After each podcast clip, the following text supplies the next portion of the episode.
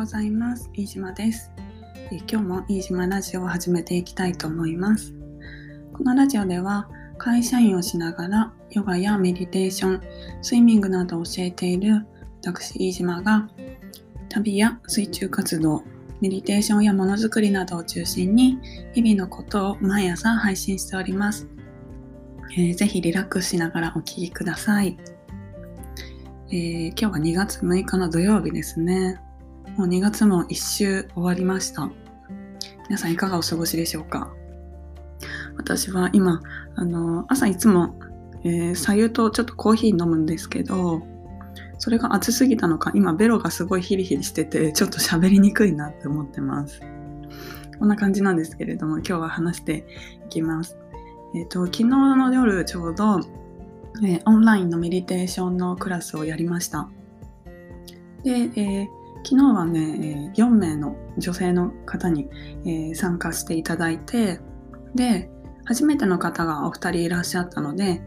メディテーションに興味持ったきっかけって何ですか？っていうふうに聞いたんですね。で、その初めての方だけじゃなくって、え、4名の方全員に聞いたんですけど、みんななんか日常をもっと落ち着いて過ごしたいとか、まあ、仕事のこととかね人間関係とかそういうことをお話しいただいてで、まあ、私もそういう理由で始めたんですけどやっぱりいかに日々こう忙しく過ごしてるか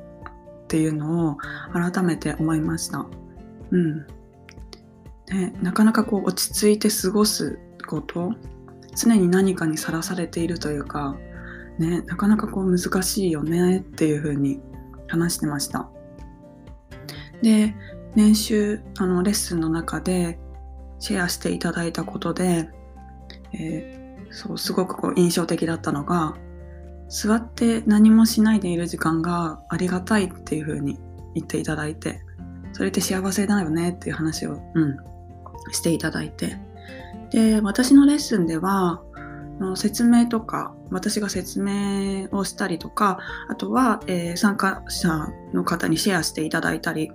そういう風に進めてるんですけどでその中であの座る練習シッティングプラクティスですね、えー、座って5分や10分、うん、メディテーション瞑想していきます。でその後にこうどうだったかっていうシェアをしたりするんですけどそうその中でそういうふうに言っていただいてでねなんか傍から見ると、うん、みんなで何もせず無言で座るっていうちょっとシュールな光景なんですけどねでも確かに自分でなかなか何もしない時間を取るのって難しいなって思って毎日5分でも10分でもそう少しの時間でもそうやって座る時間を持つこととか何もしないでいること、ね、5分10分だったらそんな無理な時間じゃないじゃないですか。でもやっぱりなかなか難しいなっていうふうに、うん、思います。私自身はあの練習始めて3年間3年ちょい経つのかな。でもう日常生活に組み込んでいて座るっていうのも毎日やってて日課になっているので、うん、それが当たり前な感じなんですけどでも確かに新しく習慣を取り入れるって結構チャレンジなことだし難しいですよね。うん。そう、そういうふうに思いました。えー、そう。で、えー、それにちなんで今日は、えー、いつもメディテーションのクラスでお話ししていることを、えこの音声に残していきたいと思います。レッスンの中でお伝えしていること、特に初心者向けの方ですね、お伝えしていることを話していきます。ちょっと長くなるかな、きっと。うん。そういつも参加していただいている方に、えー、ノート取っていただいてたりとか、私、あのノート取ってくださいって言ってるわけではないんですけれども、うん、すごい熱心に聞いていただいて、で、忘れちゃうからノート取っておきますとか、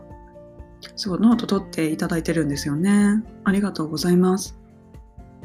そう。で、ノート取っても私自身は見返してなかったりとかもするので、うん。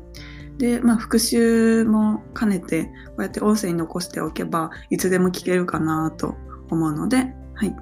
えー、今日は、音声に残しておこうと思います。はいえー、皆さんメディテーションって普段やってますかね？どうだろうこれ聞いていただいている方だと私の知り合いの方が多いのかな？どうですかね？うん。まあ、私自身は、えー、メディテーションを始めたきっかけっていうのは、えー、もっと日常生活を落ち着いて過ごしたい。うん。いろんなこう様々なことが自分の人生の中に起きていく中で、例えば、えー、職場の人間関係、自分の将来のこと、過去のこと、家族との関係、うん、そういうものにこう出会う中で、そうあのもっとこう自分の人生に落ち着いて対応したいなとかすごく巻き込まれてしまう感じがあってさまざまなことに。うん、でそれをどうにかしたいな、うん、どうにかする方法はないかなっていうふうに思ったのが、まあ、きっかけの一つです。それ以外にも、えー、普段フリーダイビング、素潜りの競技や海を長く泳ぐオーシャンスイム、あとはあのヨガをやっていたりとか教えているので、それとつながるものがあるなと思って、えー、メディテーションを学び始めて、えー、レッスンを持つようになりました。ちょっと声がガラガラしてる。すいません。で私、えー、私がお伝えしているマインドフルネスメディテーションっていうのは、もともとチベット仏教がベースになってでチベットのお坊さんがアメリカに渡ってでアメリカのニューヨークアメリカニューヨークだけじゃないかな、うん、広まってで、えー、ニューヨークで、えー、現代人向けにあの作られたプログラムです。で、それをこう日本に持ってきたっていう形ですね。えー、ニューヨークではもう50年ぐらいかな、うん、普通の現代人向けに教えられているものです。そうなのであのお坊さんがこう山にこもってやるものとかそういうのではなくて本当に日々の生活に取り入れやすいように、うん、そう。私たちが日々の生活の中でもっと心にゆとりを持って過ごせるように、うん、そう心の強さやしなやかさ明晰さを育むために、えー、作られたプログラムです。でメディテーションといってもいろんな種類が世の中にはあって例えば音声を聞きながらガイドされガイドしていくメディテーションガイドメディテーションですね、えー、あとは音楽を聴きながらリラックスするようなメディテーション、えー、マントラお経を唱え続けていくメディテーションこうろうそくの炎であったりとか何か一つの物体にこう意識を置き続けるようなメディテーションとかいろいろありますが、えー、私が普段教えて、えー、なおかつ学んでいるマインドフルメディテーションっていうのは特にそういったものを使わず、えー、座って練習するものです。すごくシンプルですね。うん。で、なので、まあ、あの何もものというかものは特に必要ないんですけど、まあ、必要なものといえば、えー、クッション、座風であったりとか、あとはまあ椅子ですね。うん。そう、やり方、細かいやり方については後でお伝えします。で、えー、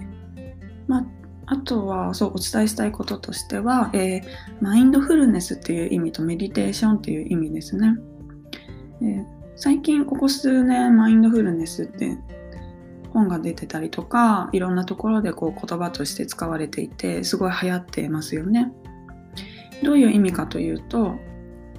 え、今自分がしている所作に意識を行き渡らせること今に、え、意識を行き渡らせること例えば今、え、座っているのであればその座っているこの体この空間に意識を行き渡らせる。もし道を歩いていればその歩いている動作空間に意識を行き渡らせる。でも私たちの普段の生活って例えば道を歩いていても何か別のことを考えていてマインドがどっかに行ってしまっていたりとか、うん、この体動いてる体に意識を置くっていうのがなかなかできてないんですよね。難しいなというふうに思います。で体はここに今にあってもマインドはどっかに行っていて心と体がシンクロしていない状態なんですよね。えマインドフルな状態というのはその心と体を、えー、しっかりとシンクロさせる体が、えー、ここにあるのであればマインドもここにある。そういう状態が、えー、マインドフルな状態マインドフルネスですね。であともう一つ、えメディテーションという意味。メディテーション日本語で言うと瞑想ですね、うん、でえーと、ここではあのこのプログラムがもともとチベット仏教がベースになっているので、えー、チベット語に翻訳すると GOM、ゴム。というふうに訳されます。どういう意味かというと、えー、何かと親しくなることで。ここでの解釈としては自分自身と親しくなることというふうに解釈していきたいと思います。どういうことかというと、えー、自分と親しくなる自分のことを知る例えば自分の今の心の状態ってどんな状態なのか自分の体の状態どういう状態なのかそれを知るということですね。うん、結構私たちね自分の心体意識がうん、こう向き合う時間ってなかなかないかなと思います。日常生活の中で、えー、誰かと出会って友達になる時にその人のことをまず知ろうとしますよね。どんな場所に住んでいて、うん、どんなことが好きで例えばあとは出身地どこなんだろうとか何の仕事してますか？とかそういうふうにこう質問してその人のことを知ろうとすると思います。それと同じように、えー、自分自身のことを、えー、知っていくそれが自分と親しくなるということですね。で、えー、レッスンの中で座って、え練習していきますがやることとしてはシンプルね。で座って、え呼吸に意識を置いてで何か考え事や感情が浮かんだら心の中であ考えた。それに気づいてまた呼吸に意識を戻す。っていうことをやっていきます。でそれによってあの何が起こるかというと私たちの、えー、思考って日々こうどんどんどんどん展開していってるんですよね。例えば、えー、職場で何か上司に言われた。うん、何かが起こったっていう時にあこれはこうしたからああなってこうなったからいけなかったんだ。さらにこうなったらどうしよう。これどんどんどんどん思考が展開していってるんですよね。で現実は特に何も起こっていなくても自分自身が職場にいなくても思考はどんどんどんどん展開していってしかもそれがこうリアルな風に感じるんですよね。それによってこう体がギュッて縮こまったりとかストレスを抱えます。でマインドフルネスマインドフルネスメディテーションの練習、えー、思考が浮かんだら意識を呼吸に戻すこれは思考の展開を止める練習でもありますでそれによってこうあのストレスが軽減されたりとか集中力が高まる。心に余裕が生まれるっていうふうに、えー、心に余裕が生まれます。そう。日々こう思考が展開していくとそれに巻き込まれてもうスペースがない状態わちゃわちゃしてるんですよね。でもそこを手放して今に意識意識を置くことで、え、余裕が生まれますよね。そう巻き込まれなくなるので。うん。そうなので集中力を高めようということを意図しているというよりは結果として集中力が増したり、えー、落ち着きが生まれる、うん、そういう練習です。そうですね。うん。結構シンプルなんですけど、うん。深いなっていうふうに思います。あとお伝えすることとして、そう、何だったかな。うん。そんなところですかね。そうでもっとこういろいろお話しするとなると長くなってしまうので、えー、レッスンに一度参加していただければなというふうに思います。うん、なぜ呼吸に意識を置くのかとか、えー、うん、そうですね。なぜ呼吸に意識を置くのかとか、まあ、いろいろ細かいことをお話ししだすと、キリがないので、まずはこの触りの部分だけをお伝えしておきました。えー、あと、具体的な座り方については、えー、また細かくなるとね、そう話そうと思ったけど時間がなくなってしまうので、ちょっとまた別の時に撮ろうと思います。簡単に説明すると、えー、3ステップ大事な3ステップがあります。やり方として。しっかり、えー、良い姿勢で座る。呼吸に意識を置く。何か考え事や感情が生まれたら、えー、それに気づいて、あ、考えた。心の中でつぶやいて、また呼吸に意識を戻す。それをやっていきます。えー、レッスンの中では、まずは5分座ってみています。で、その後、時間を見ながら10分もしくは15分座るっていう風にやっています。えー、今リピーターさんも増えてきてるので今後、えー、参加者の様子を見ながら座る時間も伸ばしていきたいなというふうに思ってます。